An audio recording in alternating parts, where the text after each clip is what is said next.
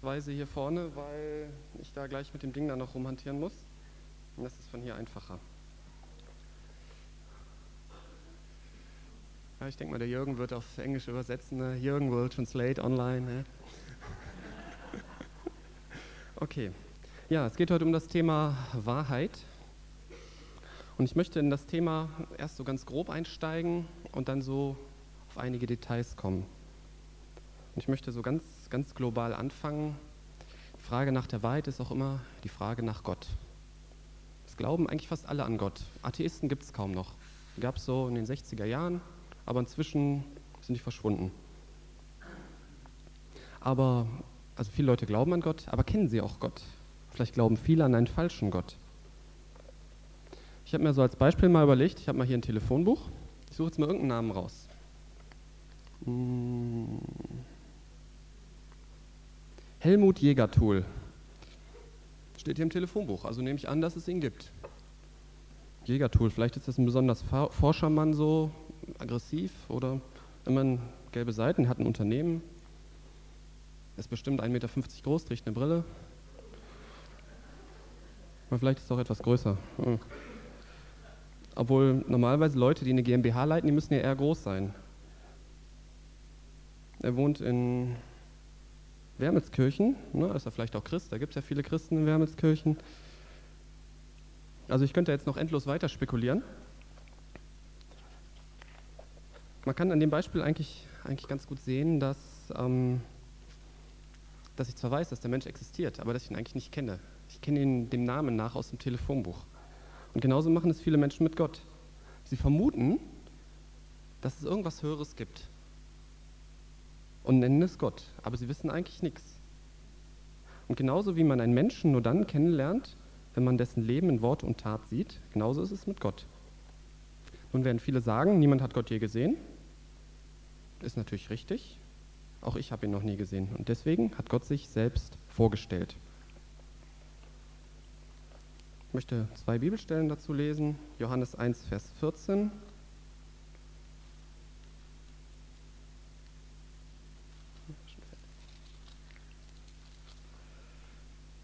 Und das, und das Wort wurde Fleisch und wohnte unter uns. Und wir haben seine Herrlichkeit angeschaut, eine Herrlichkeit als eines Eingeborenen vom Vater, voller Gnade und Wahrheit. Also, Gottes Wort wurde Fleisch. Das, was Gott uns sagen wollte und mitteilen wollte, hat er uns in Jesus vorgemacht, vorgelebt. So wie, wie er wirklich ist und was er wirklich will. Und dann als weitere Stelle, Matthäus 3, Vers 17.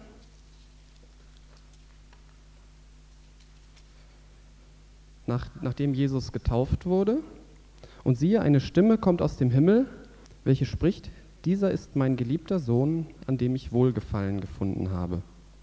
Also so wie Jesus war, so gefiel es Gott. Also hat Gott in Jesus einerseits gezeigt, wie er selbst ist und andererseits, wie er sich wünscht, dass wir sein sollen. Die zwei Bibelstellen sind exemplarisch, da gibt es noch viel mehr. Die Frage ist, ob wir Gott wirklich kennenlernen wollen. Von manchen, Menschen, von manchen Menschen wird man in seiner Meinung über sie ja enttäuscht. Vorher hat man sich halt getäuscht und vielleicht hat man auch ein bisschen Angst, dass Gott ganz anders ist, als man ihn sich vorstellt. Und dass auch das, was er will, ganz anders ist, als man bisher gedacht hat. Die entscheidende Frage ist jetzt, wie stelle ich fest, was Gottes Wille ist? Zu diesem Thema gehört dann auch die, der ganze Fragenkomplex, was ist moralisch richtig? Dann gebe ich das doch noch ein bisschen höher.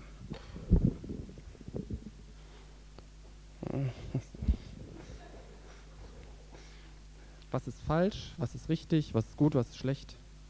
Also mein persönlicher Maßstab ist dabei die Bibel, aber viele Menschen haben damit Schwierigkeiten. Die sagen, es ist nur ein altes Buch oder jeder legt sie anders aus. Da kommen wir auch noch mal kurz drauf zurück. Zuerst möchte ich mit euch aber darüber nachdenken, warum ein Maßstab überhaupt notwendig ist.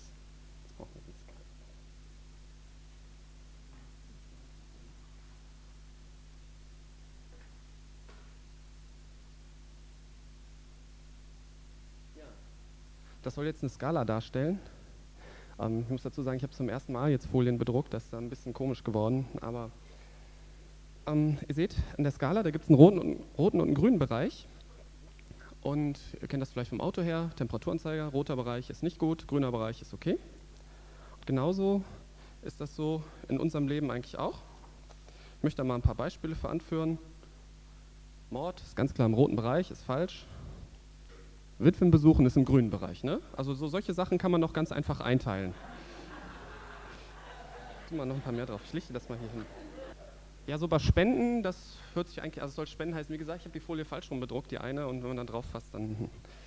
Also Spenden, ähm, das ist eher im grünen Bereich, aber man könnte sich auch vorstellen, wenn man das nur macht, um sein schlechtes Gewissen zu erleichtern, dann müsste man das eigentlich mehr hier so rüberschieben.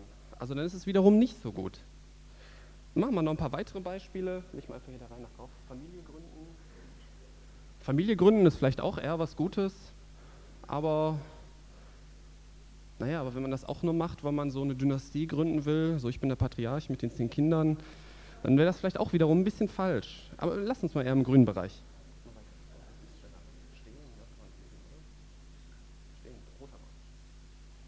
Ja, das soll stehlen heißen. stehlen ist natürlich eher was Schlechtes, ganz klar. Aber man könnte sich vorstellen, in der dritten Welt, wenn einer absolut nichts zu essen hat und dann bei einem Reichen einbricht, damit seine Kinder nicht verhungern, ist vielleicht doch wieder nicht so schlecht.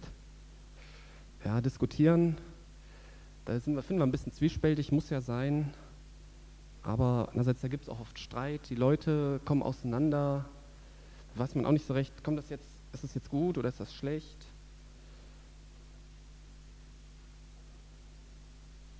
Fernsehen, ja, das ist auch ein Streitthema. Das nächste.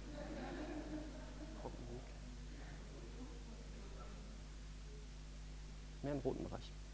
Ja, Rockmusik, das war so vor zehn Jahren, als ich so langsam anfing, mir über Gott Gedanken zu machen, da war das was ganz Schlechtes. Da war, also da gab es Dutzende von Büchern, die gesagt haben, das ist ganz schlecht. Und, und heutzutage ist es ja eher so, dass da kaum noch einer drüber spricht. Also da hat man gemerkt, wie sich so der Maßstab irgendwie verschoben hat, wie das heute irgendwo egal ist. Ich habe auch gehört, vor 100 Jahren war das so, dass diese Blasmusik von der Heilsarmee sehr umstritten war und sehr weltlich und sehr schlecht. Und heute gehört es, ist es quasi christliches Kulturgut. Ja, leg den auch mal drauf, leg den mal im roten Bereich. Ja, Ehebruch. Manchmal lese ich im Zug die Bildzeitung, wenn sie da so rumliegt, muss ich zu meiner Schande gestehen. Da haben die so eine Serie gehabt, da haben die so eine Serie drin gehabt, ähm, wo halt Leute über Ehebruch berichtet haben und das als, als was ganz Tolles dargestellt haben. Und das scheint auch in der heutigen Zeit so zu sein, dass auch das, was also so, so, von meinem Empfinden ist das was Falsches. Also auch, auch wenn ich die Bibel jetzt nicht, nicht kennen würde. Aber dass, dass, auch, äh, dass die Maßstäbe sich da so verschoben haben, dass es sogar Leute gibt, oder dass es viele Leute gibt, die es als was Normales ansehen, das einfach so als was Gutes ansehen. Jetzt liegt das auf dem Kopf, aber das ist egal sein. Ja, vielleicht. Das mal wieder hier. Vielleicht hören wir hier mal auf. Man könnte noch weitermachen. Teures Auto, Reichtum, und so weiter und so weiter. Also man kann hier sehen, dass so eine Einordnung sehr schwierig ist und dass es sogar fast unmöglich ist. Die einen sehen das so, die anderen sehen das so. Und die meisten Menschen, die haben normalerweise Sehnsucht danach, dass es irgendwie geklärt ist. Die suchen einen, der ihm sagt, wie es ist. Ne? Ich habe das im, im, Ostblock, ich war ja öfter schon im Ostblock, habe ich das häufig erlebt, dass so der, der örtliche Priester, das war für die Leute, war das so einer. Was der sagt, das muss ja stimmen. Und das ist natürlich schön einfach. Ne? Und ich bin, bin, sicher, wenn heute einer auftreten würde, der irgendwie halbwegs plausibel erklären würde, wie er die Wirtschaftsprobleme und Umweltprobleme, das alles in den Griff kriegt, dann würden alle nachlaufen. Würden alle sagen, das ist unser Mann. Dem glauben wir jetzt alles. Diese Denkweise gibt es zum Teil auch in christlichen Kreisen hin und wieder mal, dass man so einen als geistliches Vorbild sieht und, und dem ohne zu prüfen fast alles glaubt. Das ist natürlich dann nicht gut. Aber wie kommt man jetzt zu einem richtigen Maßstab? Man muss ja irgendwie solche Sachen beurteilen. Und ich denke, der richtige Weg dahin ist ein Maßstab, der von oben kommt, von Gott kommt. Und dazu lese ich mal Galater 5, Galater 5, 19 bis 22. Offenbar aber sind die Werke des Fleisches, es sind Unzucht, Unreinheit, Ausschweifung, Götzendienst, Zauberei, Feindschaften, Hader, Eifersucht, Zornausbrüche, Selbstsüchteleien, Zwistigkeiten, Parteiungen, Neidereien, Trinkelage, Völlereien und dergleichen. Von diesen sage ich euch im Voraus, so wie ich euch vorher sagte, dass die, die so etwas tun, das Reich Gottes nicht erben werden. Die Frucht des Geistes aber ist Liebe, Freude, Friede, Langmut, Freundlichkeit, Güte, Treue, Sanftmut, Enthaltsamkeit. Dieser Maßstab, der hilft einem schon mal so ein bisschen bei dieser Schwierigkeit, das so zu beurteilen.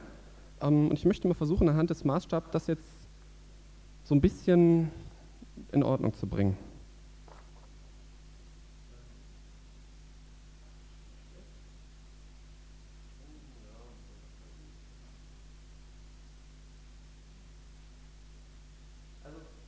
Wir sehen, es, es hilft ein bisschen, aber es ist immer noch gar nicht so leicht.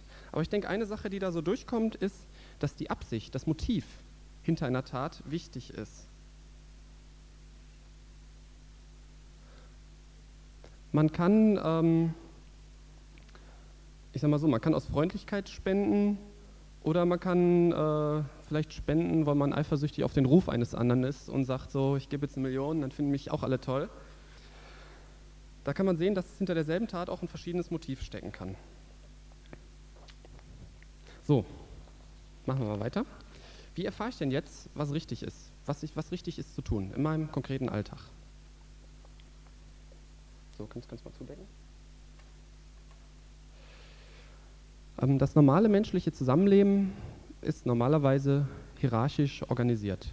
Also ein Betrieb hat einen Leiter, der hat dann fünf Direktoren, die haben dann zehn Abteilungsleiter jeweils unter sich und so weiter. Ist in den meisten Kirchen auch so. Gibt einen Leiter, einen Unterleiter, Gruppenleiter und so. Und das macht auch Sinn, ist auch gut so, muss so sein, ganz klar. Schwierig ist es natürlich, wenn die Wahrheit über diese Hierarchie fließt. Ich möchte das mal an einem Beispiel sagen. Ich habe mal vor vielen Jahren eine, eine Predigt in der katholischen Kirche gehört. Da hat der Priester gesagt, dass er sich der Gemeinde gegenüber als Stellvertreter Gottes sieht und ihm gegenüber sein Bischof als Stellvertreter Gottes und so weiter. Das ist, glaube ich, auch, ähm, ist auch nichts, das, das ist, glaube ich, da auch so. Das war jetzt kein Sonderfall bei dem katholischen Priester. Also das, das, Modell von dieser Kirche ist also, dass der Papst die Botschaft Gottes empfängt, sie an seine Bischöfe weitergibt und, und so weiter, bis sie dann unten an den Gläubigen ankommen. Und das ist auch in der orthodoxen Kirche so und wahrscheinlich auch in anderen Kirchen so. In so einem Fall ist es ganz einfach herauszufinden, was wahr ist. Man fragt seinen Priester, was der sagt, das stimmt. Ganz einfach. Ich möchte dazu einen Vers lesen. 1. Johannes 2, Vers 27. Und ihr, die Salbung, die ihr von ihm empfangen habt, bleibt in euch. Und ihr habt nicht nötig, dass euch jemand belehre, sondern wie seine Salbung euch über alles belehrt, so ist es auch wahr und keine Lüge. Und wie sie euch belehrt hat, so bleibt in ihm. Mit Salbung ist, ist eigentlich der Heilige Geist gemeint. Jesus wurde, in Apostelgeschichte 10, Vers 38 ist es beschrieben, Jesus wurde mit Heiligem Geist gesalbt. Und alle, die ihr Leben Jesus gegeben haben, die sich zu Jesus bekehrt haben, die werden auch mit Heiligem Geist gesalbt. Die haben diese Salbung, von der die Rede ist, auf sich. Das heißt, die haben es nicht nötig, dass sie jemand belehre. Also das biblische Modell scheint so zu sein, dass Gott uns durch den Geist direkt lehrt. Wenn man Jesus Eigentum geworden ist, dann kann man wirkliche Wahrheiten entdecken. Denn Jesus ist die wirkliche Wahrheit. Ne? Johannes 14, Vers 6 steht, Jesus sagt, ich bin der Weg, die Wahrheit und das Leben. Ihm zu gehören ist die Grundlage dafür, zu erkennen, was richtig ist. Ich kann das nicht beweisen, aber ich bin davon überzeugt, weil ich das erlebt habe. Ich habe, wie es in Johannes 6, Vers 69 steht, ich habe erst geglaubt und dann erkannt, dass es mit Jesus wahr ist. Und alle Christen sollten dafür beten, dass an ihrem Leben ihre Beziehung zu Jesus nach außen für andere sichtbar wird. Ich hoffe, man kann das so ein bisschen sehen. Also, oben ist Gott, unten ist die Gemeinde und alle haben eine direkte Verbindung zu Gott. Man könnte schon sehen, dass die Verbindungen unterschiedlich aussehen. Also, ich meine, im Prinzip ist es ganz einfach. Man fragt Gott direkt und dann erfährt man, was wahr ist. Nun sind diese Verbindungen zu Gott aber nicht vollkommen. Manch einer benutzt seine Verbindung oft. Ne? Er betet täglich, liest täglich in der Bibel. Das ist dann eine durchgezogene Linie. Jetzt brauche ich aber mal den Ton. Also das ist dann eine durchgezogene Linie. Das wird oft benutzt. Manch einer benutzt seine Verbindung nur sehr selten. Das ist dann so eine starke punktete Linie. Ne, die machen das dann so, Gottes Telefonnummer rufen die wirklich nur in der Not an. Steht ja Psalm 50, Vers 15, rufen mich an in der Not. Und die machen das dann wirklich auch nur in der Not. Manch einer benutzt seine Verbindung sehr intensiv, der betet sehr intensiv und dann läuft die Verbindung richtig heiß, dann wird die rot. Manch einer, der ist da eher unterkühlt, der bittet zwar vielleicht auch oft, aber nicht so engagiert und da ist der Verbindung eher kühl, dann bleibt die dann blau oder schwarz. Und manch einem ist die Verbindung gar nicht mehr vorhanden, da ist dann halt keine Linie mehr da. Warum hat nicht jeder eine perfekte Verbindung zu Gott? Da gibt es zum einen, in 1. Petrus 2, Vers 11 ist die Rede von fleischlichen Begierden, die gegen die Seele streiten. Das ist das Böse, das in jedem Menschen drin ist, das ist auch in uns noch drin. Ich möchte dazu 1. Johannes 1 ab Vers 8 lesen. Wenn wir sagen, dass wir keine Sünde haben, betrügen wir uns selbst und die Wahrheit ist nicht in uns. Wenn wir aber unsere Sünden bekennen, ist er treu und gerecht, dass er uns die Sünden vergibt und uns reinigt von jeder Ungerechtigkeit. Wenn wir sagen, dass wir nicht gesündigt haben, machen wir ihn zum Lügner und sein Wort ist nicht in uns. Meine Kinder, ich schreibe euch dies, damit ihr nicht sündigt. Und wenn jemand sündigt, wir haben einen Beistand bei dem Vater, Jesus Christus, den Gerechten. Vor Gott sind wir rein, wenn wir Jesus angenommen haben. Aber wir werden immer wieder sündigen, auch wenn wir natürlich versuchen sollen, es zu vermeiden, das ist ganz klar. Und weil das so ist und daher keiner eine perfekte Verbindung zu Gott hat, hat Gott die Gemeinde geschaffen, zum Zusammenleben und mit gegenseitiger Korrektur. Deswegen gibt es auch eine Gemeindestruktur mit Ältesten, mit Diakonen und so. Das hat natürlich schon seinen Sinn, auch wenn wir trotzdem eine direkte Verbindung zu Gott haben.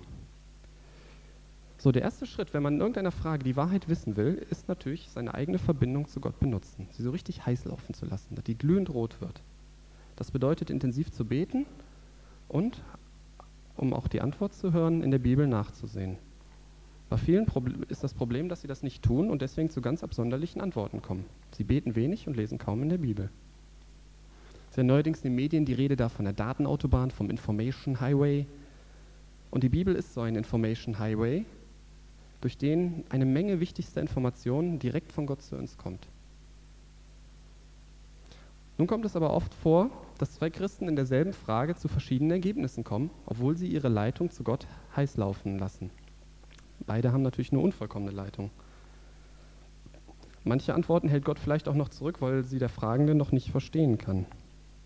Aber ich bin da trotzdem gestern, auch in besonderem Maße, als ich die Predigt nochmal durchgesehen habe, darüber gestolpert, warum ist das so? Warum kommen Christen, die wirklich ernsthaft fragen, zu verschiedenen Antworten. Das ist komisch, ne? Darf doch eigentlich gar nicht so sein. Hat doch jeder eine Verbindung zu Gott? Aber es ist so. Und ich denke, es gibt so ein paar Fehler, die man da machen kann. Und den ersten ist, ähm, also das erste, was man sowieso tun muss, ist, dass man seine eigene Leitung erstmal überprüft. Viele Antworten zu verschiedenen Fragen kommen einfach daher, weil das schon immer so war. Und solche weil das schon immer so war, Antworten sind immer gefährlich. Also man kann tausend Jahre lang was falsch machen. Ein Beispiel hierfür sind die Pharisäer, die ihre eigenen Überlieferungen, die sich so im Laufe der Zeit so entwickelt haben, die nahmen die nachher immer wichtiger und stellten die sogar über die Bibel. Die haben es seit vielen hundert Jahren so gemacht. Ja, das ist richtig. Und das ist die erste Frage, die wir uns stellen sollen. Haben wir unsere Erkenntnis von Gott oder von dem Herrn, weil das schon immer so war? Eine weitere Möglichkeit für Leitungsstörungen ist, dass wir uns von unseren Wünschen regieren lassen. Wer zum Beispiel unbedingt einen Partner haben will und es ergibt sich irgendeine Gelegenheit, dann ist derjenige oft nicht bereit, ein Nein zu hören. Und wir sollten darum beten, dass wir auch bereit sind für Gottes Antworten, auch wenn sie uns nicht gefallen. Ich möchte dazu auch Psalm 139 lesen.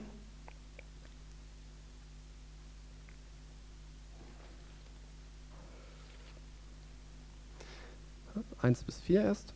Herr, du hast mich erforscht und erkannt. Du kennst mein Sitzen und mein Aufstehen. Du verstehst mein Trachten von fern.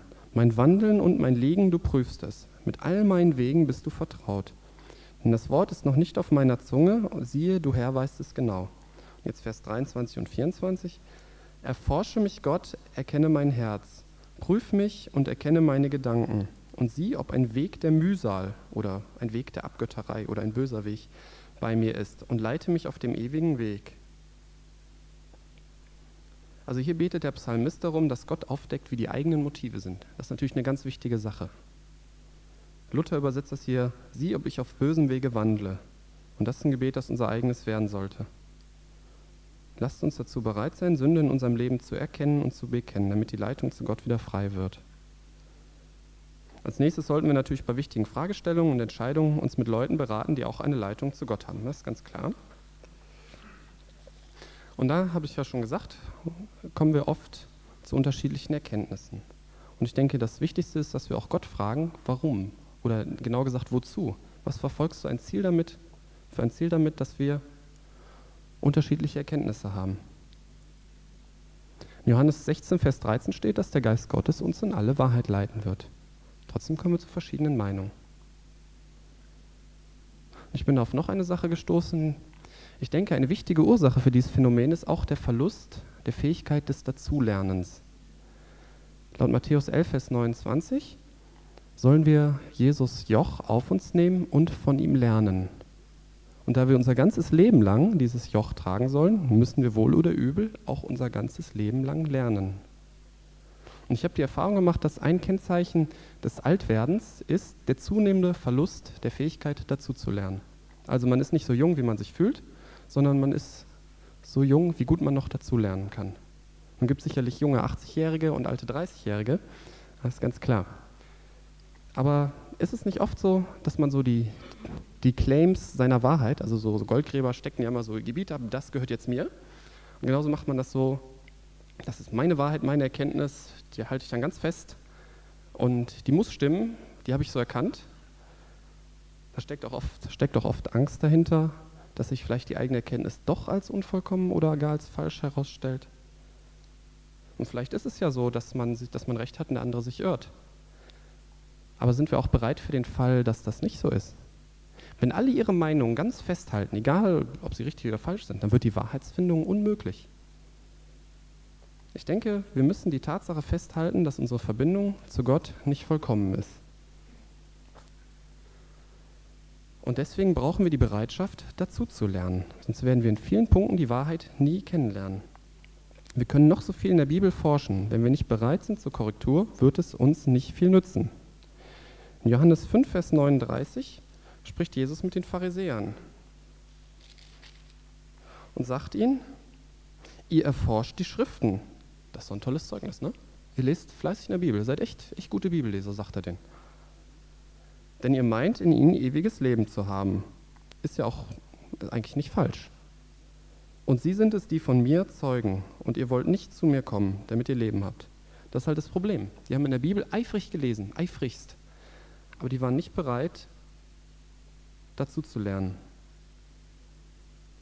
Wir müssen lernen, wie es in die Gemeinde, wie es die Gemeinde in Beroea, in Apostelgeschichte 17, Vers 11 tat, die in der Schrift forschte, um zu sehen, wie es wirklich ist. Die war immer bereit dazu zu lernen.